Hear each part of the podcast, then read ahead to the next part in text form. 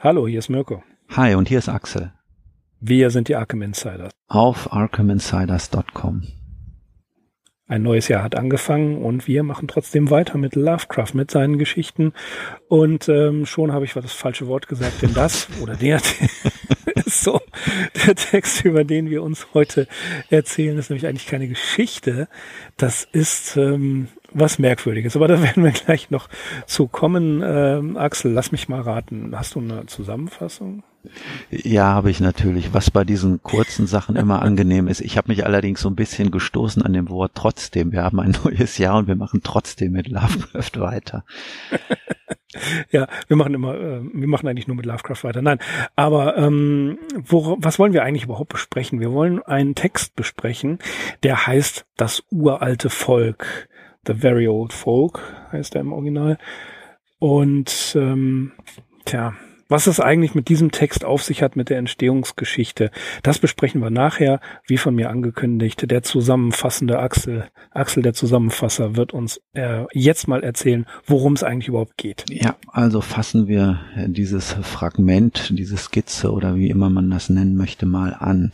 Wir haben es mit einem der bei Lovecraft ja nicht unwichtigen Träume zu tun. Und ja, es ist so, dass der Autor hier unter dem fiktiven Namen C. Julius Vernus Maximinus einen Brief schreibt, in welchem er das Traumgeschehen nacherzählt. Der Empfänger dieses Briefes ist ein nicht näher bezeichneter Melmoth und der Brief datiert vom 2. November 1927 und gibt als Ort Providence an. Schauplatz des folgenden Traums ist eine römische Provinz in Hispania, also dem heutigen Spanien, genauer gesagt das Städtchen Pompelo in der als Hispania Citerior bekannten Provinz im östlichen Landesteil. Den Zeitraum können wir ungefähr mit 30 vor Christus beziffern und unser Chronist trägt hier in dem Zusammenhang den Namen L. Celius Rufus und bezeichnet sich als Provinzquästor, womit ein Finanzbeamter gemeint ist. Celius Rufus ist an diesen Ort gerufen worden, um sich an einer Untersuchung gewisser Vorgänge in den umliegenden Bergen zu beteiligen. Dort haust ein unzivilisiertes Volk, nämlich das uralte Volk, äh, welches dieser Skizze ihren Namen gegeben hat, und äh, dieses uralte Volk äh, feiert regelmäßig im Frühling und im Herbst grausige Riten, in deren Vorlauf ebenso regelmäßig Leute aus Pompelo spurlos verschwinden. Nun sind äh, vor kurzem drei dieser Barbaren während eines Besuchs in der Stadt erschlagen worden und sehr zu Recht fürchtet die Bevölkerung von Pompelo irgendeinen Racheakt. Genährt wird diese Furcht dadurch, dass es in diesem Herbst ausnahmsweise keine Entführungen gegeben hat oder dass keine Einwohner spurlos verschwunden sind. Anscheinend planen die Wilden also irgendeine größere Tat.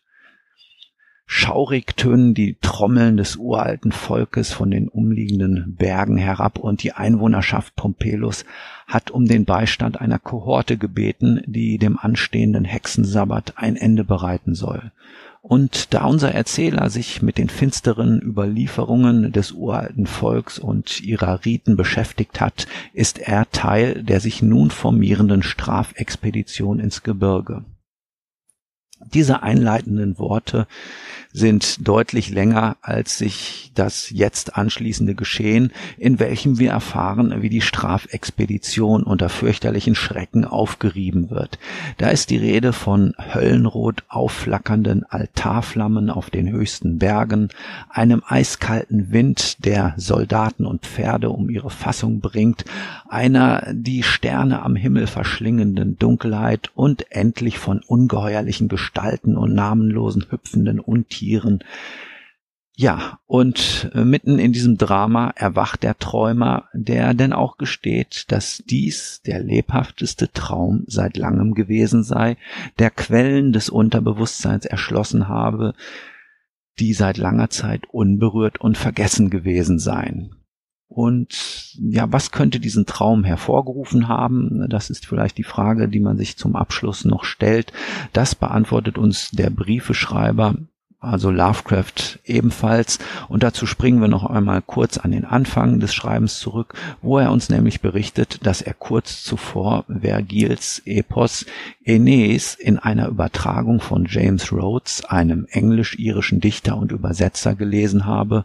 Und dazu, zu dieser Lektüre, gesellten sich dann so kurz vor Allerheiligen noch einige gespenstische Gedanken und fertig war der römische Traum. Ende der Geschichte. Tja, Ende der Geschichte und Anfang des Chaos. Also tatsächlich, es war ein Traum.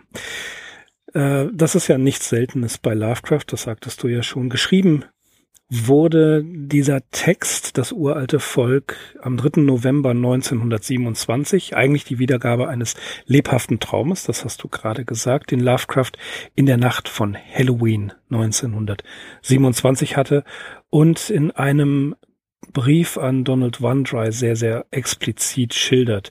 Im selben Jahr hatte Lovecraft eben jene gerade angesprochene Übersetzung von James Rhodes gelesen, mit der sich eingehend beschäftigt hatte. Und ähm, er berichtet unter anderem Bernard Austin Dwyer und Frank Belknap Long von diesem Traum.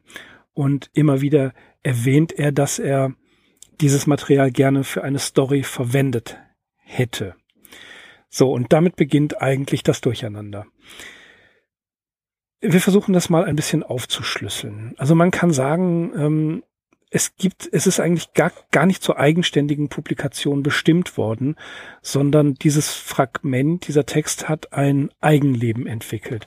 Es gibt eben diese drei Briefe, unter anderem den vom 3. November an ähm, Bernard Austin Dwyer, den er äh, schreibt, Dear Mr. Pigman. Und da schreibt er schon drin, dass, und das geht einige Seiten, also er hat das sehr, sehr ähm, explizit dargestellt. Da sagte er, Rom und diese, die römische Antike war für ihn eigentlich ein zweites Vaterland. Und ähm, das eine geistige Vaterland war Großbritannien, das äh, britische Empire, und das andere war eben Rom für ihn. Und ähm, Frank Belknap Long schreibt er ein paar Tage später im Dezember 1927 ebenfalls die Story Outline für diesen äh, oder diesen dieses Fragment und Long bittet ihn tatsächlich 1929 darum, dieses Material für einen für eine eigene Erzählung zu verwenden, ähm, was Lovecraft dann auch ohne weiteres gemacht hat. Melmoth, der erwähnte Melmoth, ist Bernard Dwyer, also ähm, Bernard Austin Dwyer. Und ein, ein, ein Korrespondent, ein, ein Brieffreund von Lovecraft, den er 1927 äh, kennengelernt hatte, Dwyer eben über die, Leserseite, über die Leserseite bei äh, Weird Tales angeschrieben oder hat darüber den Kontakt hergestellt. Und bis zu Lovecrafts Lebensende hat waren Dwyer und er Brieffreunde. Sie haben sich auch später mal persönlich getroffen. Und tja, dann wird es weiter konfus, es bleibt weiter konfus, denn diese eine Version wurde mit Zusätzen am Anfang als Text 1940 veröffentlicht. Ja, also ähm, wesentlich später und posthum. Das ähm, lässt sich rekonstruieren, denn es war das war im Sommer 1940 ähm, publiziert in der, in der äh, Zeitschrift Science Snaps und später dann ähm, bei Arkham House ähm, neu veröffentlicht. Aber dieser Text hat wirklich keinerlei ähm, Publikationsgedanken hat. Eigentlich wollte er den gar nicht publizieren. Später, in, fangen wir mal das Grauen aus den Bergen, einer Geschichte von Frank Belknap Long an. Da geht es um eine Götzenstatue, die in der fernen Mongolei gefunden wurde und sich als Kreatur aus der Urzeit des Universums herausstellt, die bereits einige Male versucht hat, die Menschheit als Futterquelle zu, ja, zu unterwerfen. Und sie greift jetzt die USA an und ähm, von einem ein ahnungsloser Archäologe bringt sie ein Museum in New York, wo sie dann lebendig wird und ähm, anfängt, Menschen umzubringen und drei Männer anfangen, sie äh, zu bekämpfen. Das Ganze kann man übrigens nachlesen in der ähm, in dem Buch aus dem Fester Verlag von Frank Belknap Long, Das Grauen aus den Bergen. Das war das. Äh, tatsächlich hat Long oder bekam Long im Dezember 1927 den erwähnten Brief, in dem Lovecraft tatsächlich beschreibt, dass er eigentlich eine ganz andere Geschichte oder diese, diese Geschichte, diesen Kern erweitern wollte, um ähm, eine ähm, eine, eine, eine zeitgenössische Ebene. Und zwar geht es darum, um einen Reisenden, der ein verrostetes Fragment eines römischen Adlers in einem Museum in Nordspanien findet.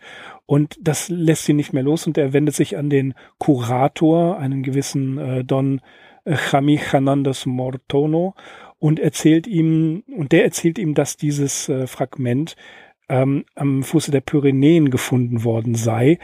Und äh, tja, die haben eben dieses zweifelhafte, zwielichtige Landvolk, was da ge gewohnt hat, äh, belebt hat und ähm, dann durch, äh, durch, durch eine, äh, durch, durch Träume und mit Hilfe von spanischen Archäologen spürt er ähm, eine verstüttete römische Stadt auf.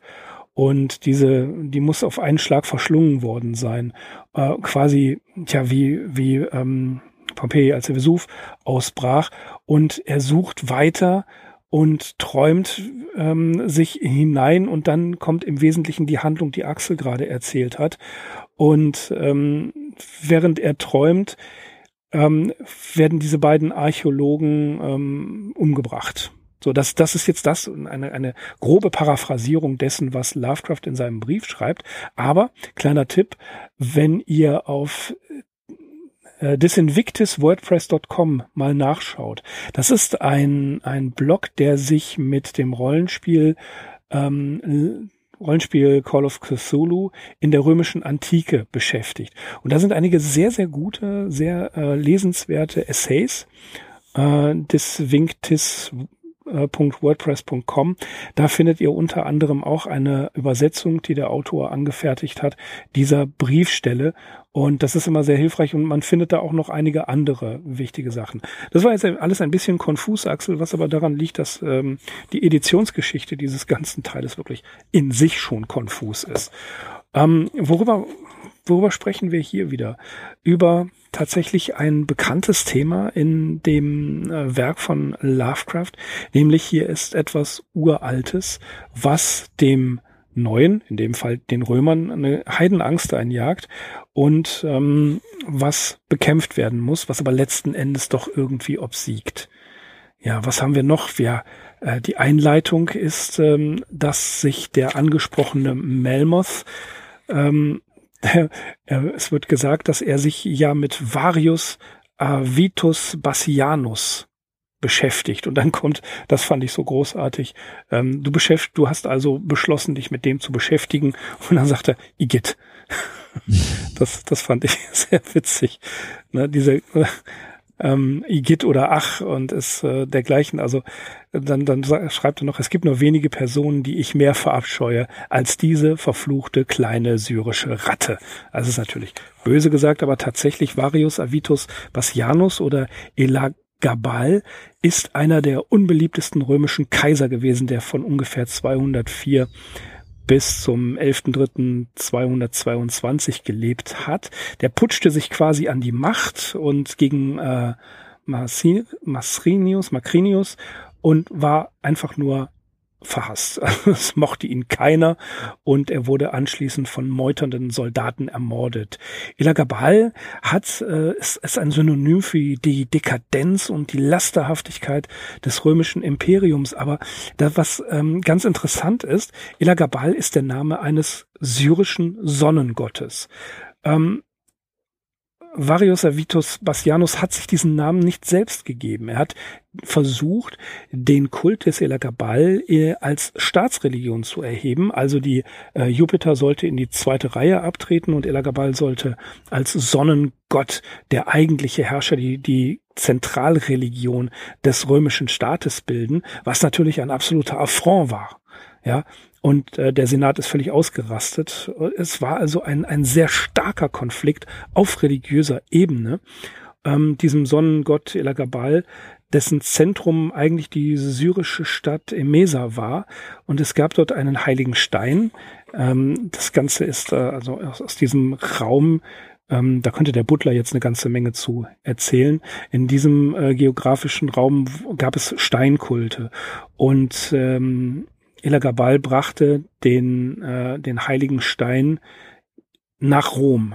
Und ne, also ähm, der, der heilige Stein von Emesa wurde von ihm nach Rom gebracht, was natürlich weiter eine Provokation des, äh, des gesamten römischen Staates war. Und äh, auch sollten diesem, äh, diesem Gott wohl Menschenopfer gebracht worden sein. Äh, dieser Konflikt auf der religiösen Ebene, der ähm, setzte sich weiter fort auf politischer Ebene, denn er hat ähm, damit den konservativen Römern äh, diesen syrischen Kult quasi ja, ähm, aufoktroyiert. Und politisch versuchte er seine Macht zu festigen, indem er Männer aus seiner Umgebung, die allerdings von niedriger Herkunft waren, in bestimmte Ämter brachte. Ja, er selber, und das finde ich einen sehr interessanten Fakt ist, er selbst äh, legte das römische äh, Kaisergewand ab und lief herum in einem selbstentworfenen, in einer selbstentworfenen Priesterkleidung oder Robe für Elagabal und ähm, führte diese Gepflogenheiten und noch andere Gepflogenheiten aus seiner orientalischen Heimat an. Und das letzten Endes hat ihn richtig, hat ihn das Leben gekostet, kann man sagen das im, im Hintergrund dazu. Und was wir hier haben, ist tatsächlich, ähm, Varius Avitus Bassianus hat eben versucht, einen anderen Kult einzuführen. Und wir haben hier den Dualismus des geordneten römischen Imperiums, das für Lovecraft selbst ja großes Vorbild war. Das schreibt er auch in der Geschichte selber, dass ähm, oder auch in einem Brief an äh, an Long, dass das Rom für ihn eigentlich das zweite Vaterland gewesen ist und er selber, der Ich-Erzähler, ähm, sagte, sagt hier ganz klar an mehreren Stellen, er hat diese Kulte studiert, er weiß also, worum es geht. Er der Ich-Erzähler ist mit der Forderung hart geblieben, dass man durchgreifen musste und eine Strafexpedition schickt, um dieses uralte Volk endgültig auszumerzen und diese Riten zu beschneiden. Und dann, äh, als die ähm, Dämmerung hereinbrach und dieses schaurige Gedröhn der Trommeln anfingen, anfingen, äh, waren einige Legionäre furchtsam, aber scharfe Befehle stellten die Ordnung her. Also was das römische Imperium, was die Kohorte hier darstellt mit ihrem äh, Ich-Erzähler, ist, das ist die zivilisierte Welt, die damals zivilisierte Welt. Und dieses uralte Volk, das Rätselhafte, das steht dem als Antipol gegenüber. Also Rom und die Barbaren ist ja ein bekanntes Sujet. Und ähm, wenn wir überlegen, diese Trommeln, die geschildert werden, die, ähm, die Lichter, die oder die Feuer, die überall angefacht werden, das erinnert so zum Teil an äh, der 13. Krieger, ne, an die äh, Wendul hießen sie, glaube ich, aber auch wie ich finde, Axel, habe ich mich erinnert gefühlt an die Anbeter des steinernen Idols in den Sümpfen von Louisiana in der Erzählung des Inspector Lee Grass bei äh, Der Ruf des Cthulhu. Auf jeden Fall. Also das ist zumindest der Aspekt, den dann auch Frank Belknap-Long in seinem Roman äh, Das Grauen von den Bergen weiter aufgegriffen hat. Dort äh, ja lässt er nämlich mehrere Leute solche Träume träumen und äh, ich kann ja mal kurz eine Passage hier aus der deutschen Übersetzung, die im Fester Verlag erschienen ist, äh, vorlesen.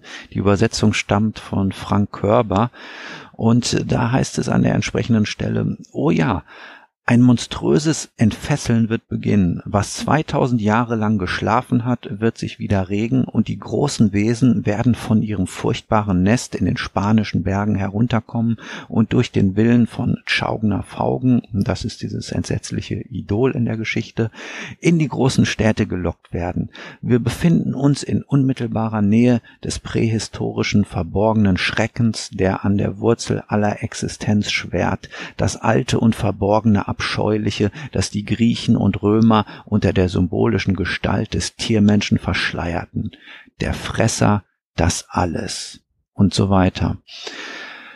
Ja, äh, das uralte Volk oder auch äh, die kleinen Gestalten, wie sie dann bei Frank Belknap Long heißen, die sind wahrscheinlich von der Lektüre Arthur Macons beeinflusst worden, wo sich ja auch so kleine Wesenheiten oder dezidiert ein kleines Volk in den walisischen Hügeln oder in den walisischen Bergen herumtreibt. Und das hatte äh, wie wir auch schon besprochen haben, einen großen Einfluss auf Lovecraft gehabt. Äh, dieser andere Aspekt in dieser Geschichte, der dann auch eher bei Frank Belknap Long denn als in der Schilderung Lovecrafts zum Tragen kommt, ist die sich bewegenden Berge, oder dass der Schrecken aus den Bergen kommt, beziehungsweise dass die Berge sich selbst bewegen. Das hat Lovecraft, äh, soweit wir wissen, das erste Mal bei Lord Dunsany gelesen. Und vor nicht allzu langer Zeit haben wir ja dann auch etwas ähnliches gehabt in die Traumsuche nach dem unbekannten Kadath, wo äh, so riesige Berge oder Statuen am Horizont erscheinen und äh, das sind gar keine Statuen oder Berge, sondern ja, es ist, sind im Prinzip auch lebende Wesen, äh, die sich dann bewegen. Also Arthur Macon und Lord Dunsany äh, müssen hier in dem Zusammenhang auf jeden Fall erwähnt werden. Und wir haben das auch schon gemacht, äh, nämlich wir hatten ja zwei Podcasts über Frank Belknap Long, die Nummern äh, Nummer 78 und 79 und in diesem ersten Podcast äh, haben wir schon mal auf äh, sind wir schon mal auf diesen römischen komischen Traum in Longs Roman zu sprechen gekommen. Ja, Ansonsten äh, natürlich äh, dein interessanter Vortrag über den Elio Gabal, der zeigt, wie ergiebig es sein kann, wenn man wirklich auch äh, sich mit den Dingen bei Lovecraft auseinandersetzt, die vielleicht nur in so einem Nebensatz erscheinen. Das, aber das ist, darf man eben nicht als Nebensatz hier fehlinterpretieren, sondern, ja, wie du so schön dargestellt hast, da haben wir ja einfach den Dualismus zwischen fremdartigen Einflüssen, die ja bei Lovecraft immer von Eminenz eminenter Wichtigkeit sind, äh, die dann in so ein geordnetes System oder in ein geordnetes Gemeinwesen oder hier ja in ein ganzes Imperium eindringen. Man muss in dem Zusammenhang sicherlich auch unseren Podcast Nummer 150 erwähnen, wo wir ja dieses ebenfalls Fragment The Descendant, der Spross auf Deutsch besprochen haben. Da war es ja auch äh, wieder die Geschichte des, des alten Roms, des römischen Imperiums, allerdings äh, diesmal auf der britischen Insel, die Lovecraft äh, sehr zu, zu so Gedankengängen verleitet hat. Also das Ganze ist schon ein sehr interessanter Komplex und ich weiß noch nicht, also du hast jetzt eben die Webseite da erwähnt, aber ob darüber hinaus wirklich mal so eine zusammenfassende Untersuchung äh, stattgefunden hat, wie Lovecraft sich gesamt gesehen äh, mit der römischen Geschichte auseinandergesetzt hat und welche Rolle sie äh, in all seinen Geschichten, Fragmenten, Briefen und so weiter spielt. Das wäre sicherlich mal ein interessantes Thema für eine Untersuchung. Abschließend noch wollte ich zu sagen zu dem Elio Gabal.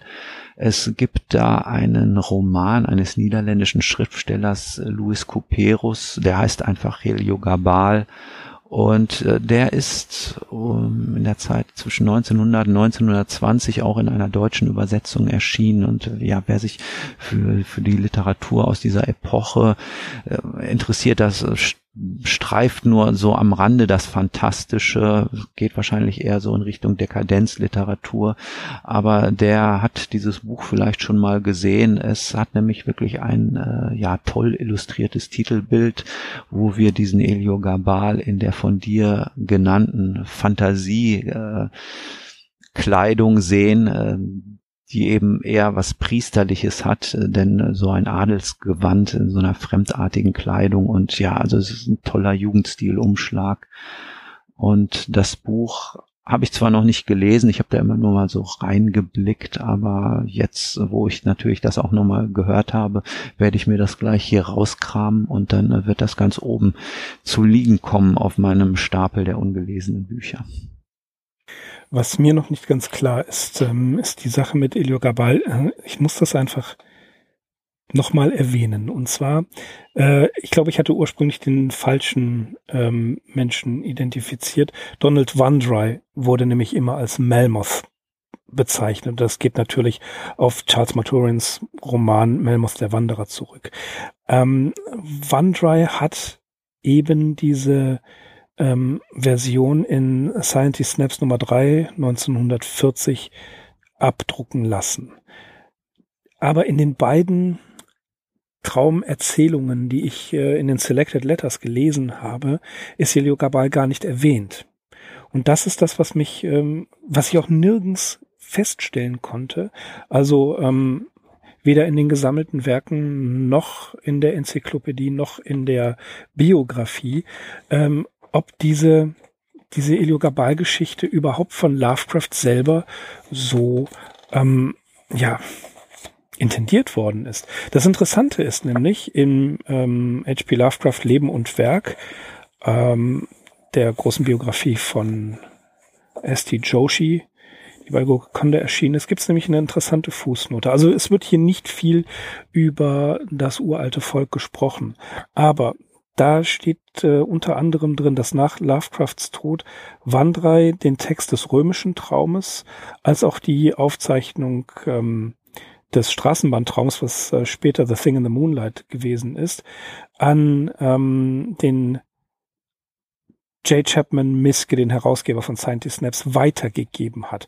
Der römische Traum wurde unter Very Old Folk abgedruckt und der zweite Text eben, The Thing in the Moonlight, wurde auch von Miske abgedruckt in einer späteren Ausgabe, aber Miske hat Anfangs- und Schlusssätze hier in The Thing in the Moonlight selbst hinzugefügt. Und äh, ab da wurde das Ganze ein bisschen diffus.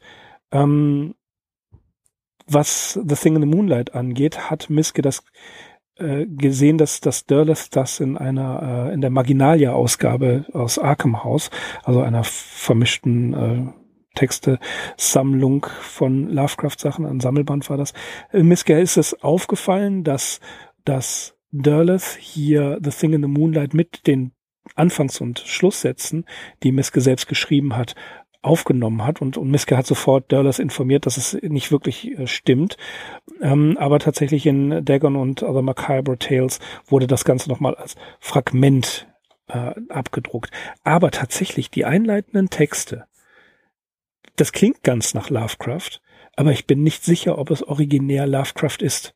Die Einleitung in äh, die Geschichte Das uralte Volk, da bin ich, ähm, stehe ich von einem Rätsel. Also Lieber Melmoth, du beschäftigst dich also damit, in die zwielichtige Vergangenheit dieses unausstehlichen jungen Asiaten Varius Avitus Bassianus einzudringen.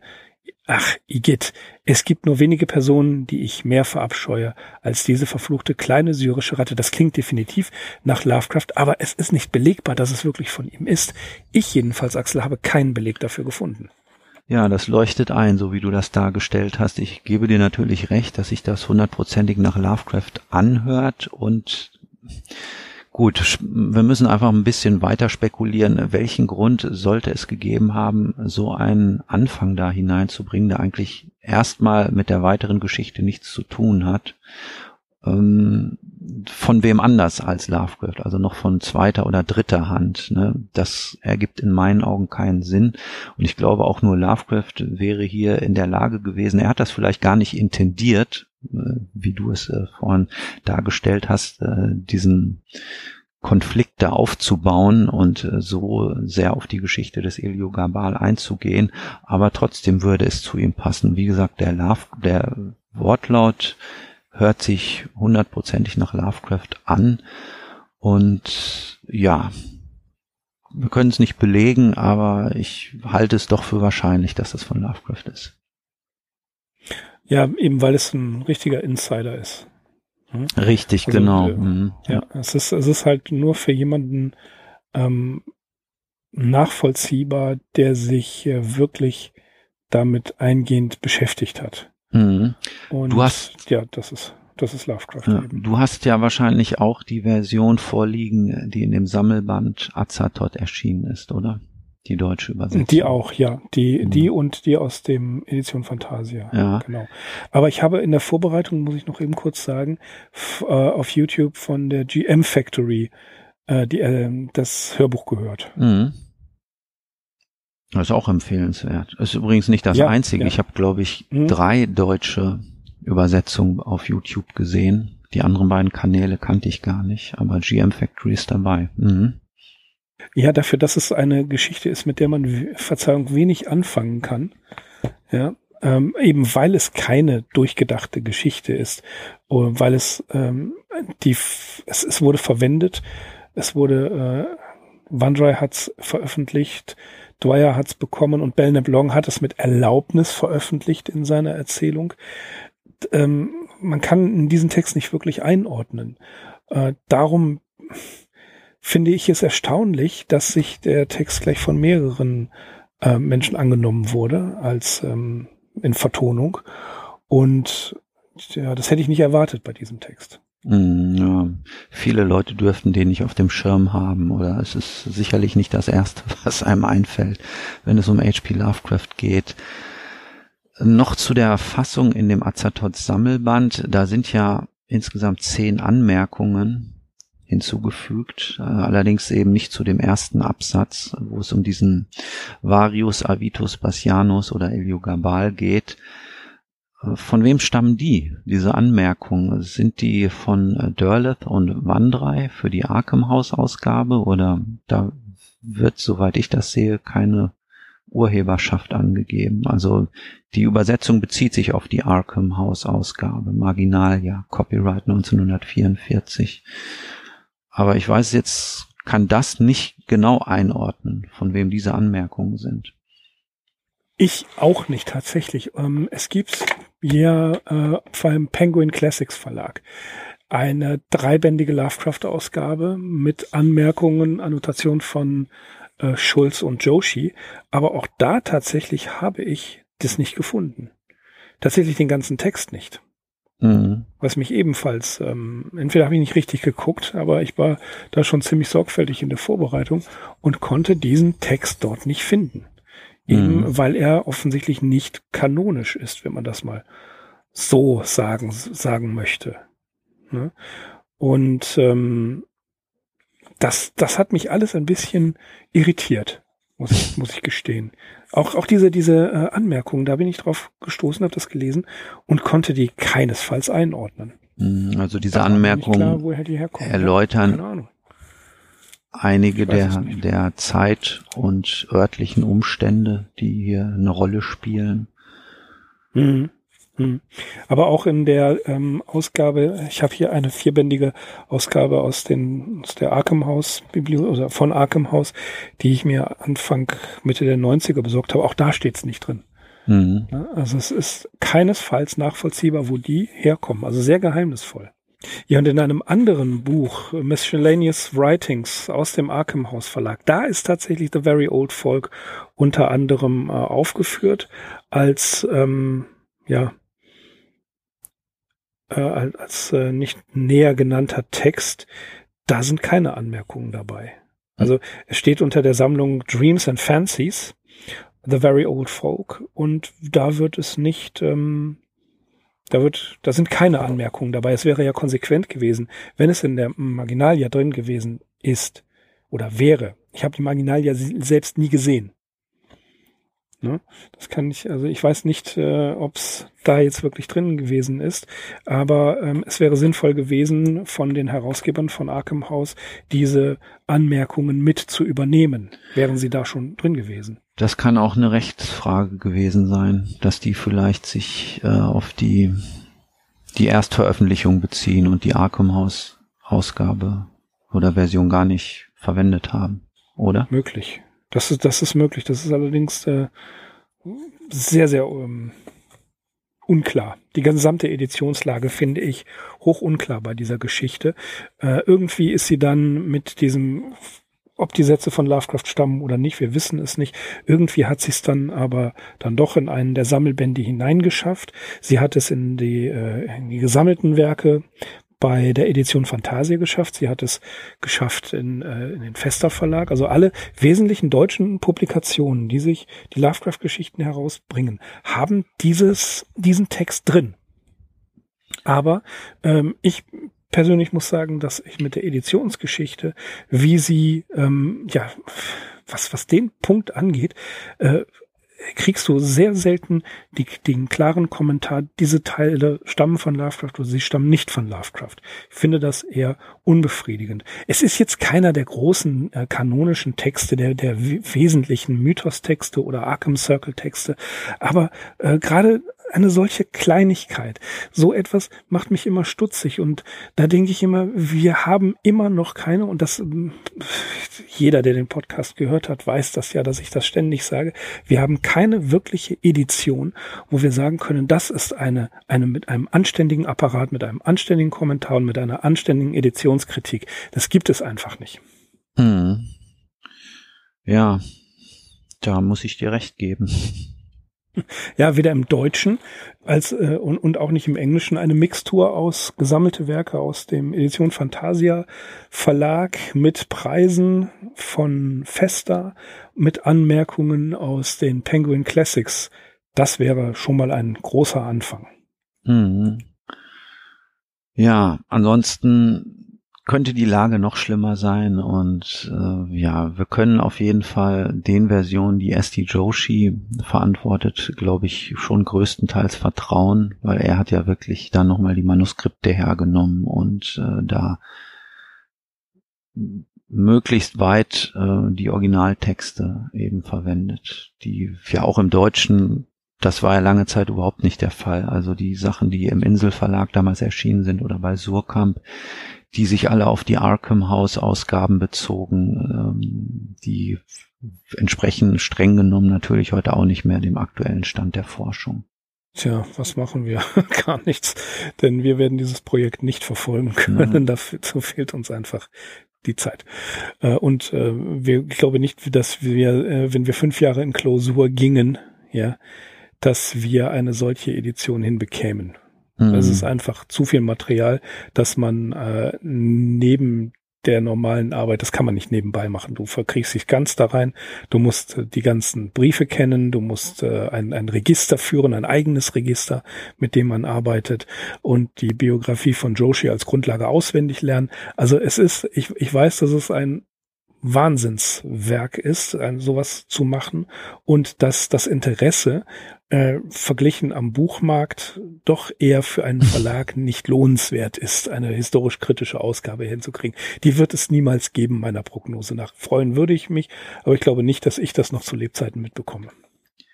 Ja, und das wäre vielleicht im Falle von The Very Old Folk, auch wenn uns das jetzt beschäftigt hat, äh, noch zu ertragen, dieser Umstand. Ich gebe dir recht, es ist jetzt kein besonders wichtiger Text für den Kanon. Ich weiß nicht, wie ihr das seht. Wenn er euch viel bedeutet, dann äh, lasst uns es, lasst uns das natürlich wissen. Oder vielleicht kann man da noch mehr rausholen, als wir es jetzt gemacht haben. Wie gesagt, teilweise im Wortlaut, also wortwörtlich, hat Frank Belknap ihn verwendet für seinen Roman. Tja. Ich stehe wie, wie der Editionsgeschichte dem ganzen dem ganzen Text so ein bisschen ratlos gegenüber. Also es ist jetzt wenig da drin, was einen berührt. Es ist interessant zu sehen, was Joshi auch schreibt in I Am Providence, dass Lovecraft anscheinend äh, im Laufe, während, äh, während er die Briefe geschrieben hat an drei verschiedene Leute, dass er immer mehr Details eingefügt hat oder teilweise hier auch Sachen erwähnt, die er dort nicht erwähnt hat. Also, dass er diesen sogenannten Traum durchaus bearbeitet hat, äh, dass das jetzt nicht eine unmittelbare Niederschrift des Traumgeschehens ist, sondern dass da wirklich nochmal literarische Arbeit auch reingesteckt wurde. Es ist interessant, dass die ganze Schilderung der Örtlichkeit und auch diese personelle Struktur, dass eben der Erzähler hier mit ähm, Nachdringlichkeit darauf drängt, dass diese Strafexpedition durchgeführt wird, weil er eben das entsprechende Wissen hat und auch die zeitliche Verortung, die hier wirklich auch auf historischen Fakten beruht, dass Lovecraft hier wirklich sehr viel Sorgfalt an den Tag gelegt hat, aber wie dann das eigentliche Horrorgeschehen hier vonstatten geht und wie es dann so abrupt endet und Lovecraft auch ganz klar sagt, naja, dann bin ich aufgewacht und der Traum war zu Ende. Das ist auch so ein bisschen unbefriedigend, finde ich. Ja, absolut. Es ist auch nicht zur Publikation vorgesehen und das merkt man dem Ganzen, dem Ganzen einfach an. Okay. Ich meine, interessant ist natürlich ähm, der Aspekt, es gibt etwas Uraltes in den, äh, in den Wäldern äh, und in, auf den Hügeln und die Zivilisation Rom, das römische Imperium, will das zurückdrängen, will es vernichten. Ja, Auch das äh, Eliogabal ist natürlich hier die, dieser kleine Hinweis, ne, dieser, dieser Link dazu. Aber erinnert auch an ähm, The Doom That Came to Sarnath. Mhm. Ja. Ne, dass da, dass da plötzlich etwas ist, äh, womit niemand gerechnet hat. Es gibt ähm, das, das ordnende Rom, das die Welt einteilt, das die Welt zivilisieren will, das die Welt dem äh, römischen Diktum unterwerfen möchte und eben diesen Kult, der älter ist und stärker ist. Das ist natürlich The Witch Cult in Western Europe und The Golden Bow. Das sind auch wieder so Dinge, die im Hintergrund äh, mit anklingen, ähm, dass, dass das letzten Endes dann doch nicht ausrottbar ist und dass man es einfach nur verdrängen und versuchen kann zu vergessen. Aber die Zivilisation, egal wie stark sie ist, egal wie viele äh, Legionäre in einer Kohorte, äh, 300 sind soweit ich weiß, äh, losschickt, um das zu, zu bekämpfen mit disziplinierter, überragender militärischer Gewalt. Es funktioniert nicht. Mhm. Sie kriegen es nicht in den Griff. Ja, und äh, Varus kann davon auch ein Lied singen. Hat ja, und natürlich der Hinweis, dass diese Riten und äh, diese Feste der Hexensabbat, dass es jeweils im Frühjahr und im Herbst stattfindet. Also ein Hinweis auf äh, die Walpurgisnacht und ähm, ja, Allerheiligen, das christliche Fest oder Samhain oder Halloween ne, nach äh, den heidnischen Riten. Auch das ist natürlich typisch Lovecraft, dass er mit solchen Fest- oder Feiertagen operiert, die viel älter als alle bekannten Religionen sind. Und natürlich auch Richtig, die der römischen, ja. wie es wie wir es hier haben. Hm. Und äh, was ich was ich schön finde, ist diese diese kleine Anekdote, dass er das in der Nacht von Halloween mhm. geträumt hat. Das das gefällt mir am allerbesten an der ganzen Geschichte. Ja. In der Nacht von Halloween träumt er so etwas und ähm, macht daraus erstmal einen seitenlangen Brief, den er, wie du sagst, immer stückweise weiter ausschmückt und äh, schon ein bisschen dran feilt. Aber äh, letzten Endes, er, er schreibt es auch, und das hast du ja selbst zitiert, ähm, er schreibt es auch in einem der Briefe an ähm, Long, Dwyer und OneDry. Äh, das ist einer der lebendigsten Träume, most vivid dreams, die er seit einer ganzen, seit einem ganzen Jahrzehnt gehabt hat. Ja, das war also diese ganzen Details, die er da aufführt und natürlich auch ausschmückt. Aber das Ganze war einer der seiner lebendigsten und krassesten Träume, die er hatte in dieser Zeit. Mhm. Und das, das ist, äh, und dass es an Halloween war, das hat mich eigentlich amüsiert. Aber tatsächlich ähm, der nächste Text, mit dem wir uns beschäftigen, eigentlich wäre es ähm, die Geschichte und Chronologie des Necronomicons, aber in Folge 121 haben wir uns schon mit dem Necronomicon beschäftigt und das sehr ausgiebig. Deswegen springen, überspringen wir das und kommen tatsächlich zu der nächsten Traumerzählung in unserer nächsten Episode des Arkham Insider Podcasts. Das Ding im Mondlicht. Darüber werden wir uns als nächstes unterhalten. Tja, und darauf freuen wir uns natürlich alle schon. Ja, ich bin gespannt, was uns da ja. einzufallen, mhm. äh, dazu einfallen wird. Ja. ja, ich hoffe eine ganze Menge. Mhm. Gut, äh, machen wir Schluss für heute ja. und äh, verabschieden uns. Äh, das uralte Volk nachzuhören auf YouTube, wie der Axel schon gesagt hat, in drei, mindestens drei verschiedenen Versionen oder in dem Festerband nachzulesen. Und äh, ja, würde uns freuen, wenn ihr uns äh, eure Meinung zu der Geschichte in den Kommentarbereich reinschreiben würdet. Sind wir immer gespannt, freuen uns über jeden Kommentar.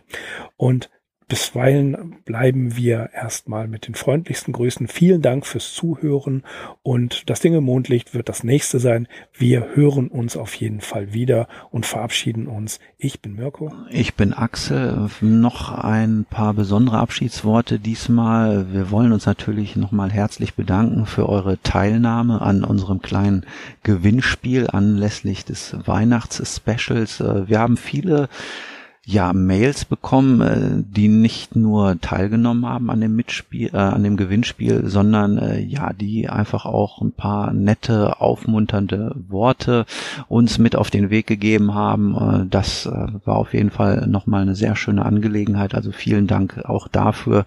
Und die drei Gewinner stehen mittlerweile fest und äh, wie der Sebastian vorhin geschrieben hat, sind die Comics äh, schon auf dem Weg von der Schweiz nach Deutschland sind bereits auf die Post gebracht worden und trudeln dann hoffentlich bald ein.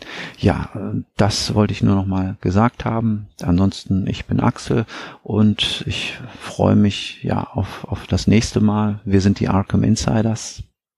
Auf arkhaminsiders.com.